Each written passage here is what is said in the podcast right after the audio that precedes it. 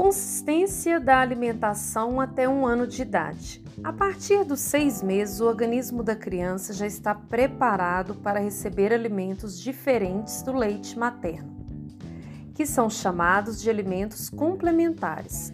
A introdução desse tipo de alimento deve ser lenta e gradual. O bebê tende a rejeitar as primeiras ofertas dos alimentos, pois tudo é novo: a colher, a consistência e o sabor. Ouça só essas dicas iniciais super importantes. 1. Um, quando a alimentação complementar for introduzida, é importante que a criança receba água nos intervalos das refeições.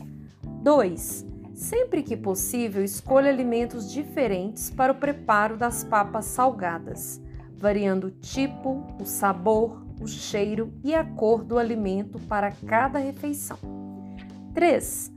Para temperar os alimentos, recomenda-se o uso de cebola, alho, pouco óleo, pouco sal e ervas, como salsinha e cebolinha. Deve ser evitado o uso de alimentos industrializados, enlatados, embutidos e frituras, que contenham gordura e sal em excesso, aditivos e conservantes artificiais. 4 a família deve ser orientada para não oferecer doces, sorvetes e refrigerantes para a criança de até dois anos. Agora vamos a algumas dicas práticas na hora das preparações. 1. Um, para iniciar, os alimentos escolhidos devem estar com bom aspecto e ter procedência confiável. Em seguida, devem ser lavados adequadamente com higienização manual com a escovinha adequada e sanitização com cloro ou água sanitária para os alimentos consumidos crus. 2. Para as papas de fruta, pique os alimentos escolhidos, amasse-os ou raspe bem com um garfo e sirva.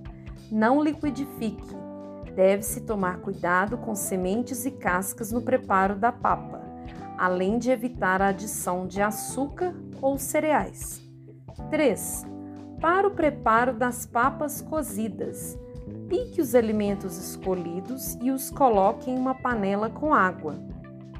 Deixe cozinhar em fogo baixo até que estejam moles. Retire da panela e amasse-os bem com um garfo e sirva. 4. Não utilize liquidificador ou processador. A consistência adequada é aquela que não escorre da colher que é firme, que dá trabalho para mastigar, ajudando no desenvolvimento da face e dos ossos da cabeça, colaborando para a respiração adequada e o aprendizado da mastigação. 5. Evite utilizar sal para temperar a papinha. Prefira ervas frescas. Deixe o bebê aprender o verdadeiro sabor dos alimentos. Ouça agora algumas dicas de grupos de alimentos para os pequenos. Grãos como feijões, lentilha, grão de bico, ervilha podem ser facilmente amassados com um garfo.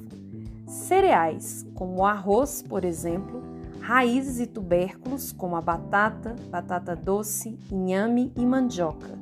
Legumes, como abóbora, cenoura, abobrinha, beterraba, mandioquinha e brócolis, e verduras como escarola e espinafre podem ser oferecidos amassados com um garfo ou em pedaços pequenos bem cozidos e macios. Carnes, bovina, de frango ou peixe, devem ser bem cozidas e podem ser oferecidas em pedaços pequenos picados ou bem desfiados. Frutas: banana, maçã, pera, melancia, melão e morango podem ser oferecidas raspadas com uma colher, amassadas com um garfo ou em pedaços pequenos. É importante que ao longo do tempo você vá alterando a consistência da alimentação da criança, evoluindo da papinha para pedaços pequenos, depois para pedaços maiores, para que a criança segure com a mão e leve à boca até chegar na alimentação igual à do adulto. Ouça agora algumas das combinações que você pode realizar para alimentar os pequeninos. As refeições oferecerão diversos nutrientes essenciais para o desenvolvimento e contribuirão no sabor para uma degustação mais fácil e gostosa. Ouça cada uma delas com atenção. 1. Um, frango, alface, batata doce e cenoura. 2. Carne, batata doce e brócolis. 3. Frango, brócolis e cenoura. 4. Carne, beterraba e batata doce. E por último, ouça algumas dicas de congelamento de papinha de legumes ou frutas. 1. Um, o ideal é acondicionar o alimento em recipientes de vidro adequados para congelamento ou em vasilhas de plástico com tampa que acomodem uma porção individual. Assim, você descongela apenas o que o bebê vai comer. 2. Para facilitar, coloque etiqueta de identificação de ingredientes e a data em que a papinha foi preparada. 3. A papinha pronta pode ficar 10 dias no congelador, daquelas geladeiras de uma porta só, e 30 dias no freezer, os de geladeira com duas portas. A forma correta de descongelar alimentos é sob refrigeração. Retire do freezer e coloque na geladeira de 24 a 48 horas antes do consumo.